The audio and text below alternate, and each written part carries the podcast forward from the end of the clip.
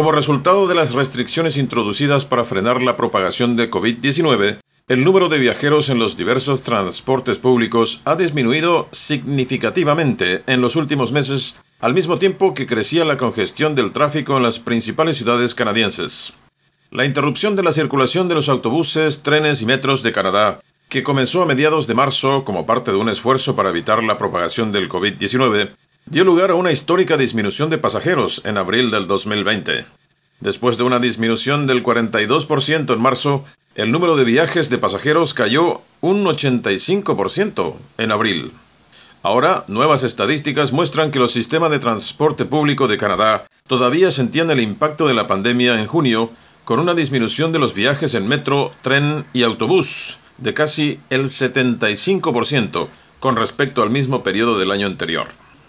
Los datos publicados por Estadísticas Canadá muestran que en junio hubo 37,9 millones de viajes de tránsito público, tratándose de una importante disminución de los viajes desde marzo. A su vez, los ingresos totales de explotación de las empresas de tránsito urbano, sin contar los subsidios, disminuyeron en un 77%. La agencia dice que las cifras de pasajeros de junio siguen siendo más altas que las de los meses anteriores. Según la Oficina de Estadísticas del Canadá, en mayo hubo 27,4 millones de viajes de transporte público y 24,9 millones en abril. El organismo señala que la recuperación del uso del transporte público en los próximos meses estará relacionada con la percepción de los canadienses sobre la eficacia de las medidas de salud pública tomadas. También hay que tomar en cuenta otros factores. Por ejemplo, hubo un aumento de cinco veces en el número de personas que trabajan en sus casas desde el inicio de la pandemia. El aumento del teletrabajo significa que menos trabajadores están utilizando vehículos privados y transporte público. Antes de la pandemia, los vehículos de motor personal, 75%, eran el medio de transporte más común para ir al trabajo, seguido del transporte público, un 13%, y el transporte activo, caminar o ir en bicicleta, un 7%.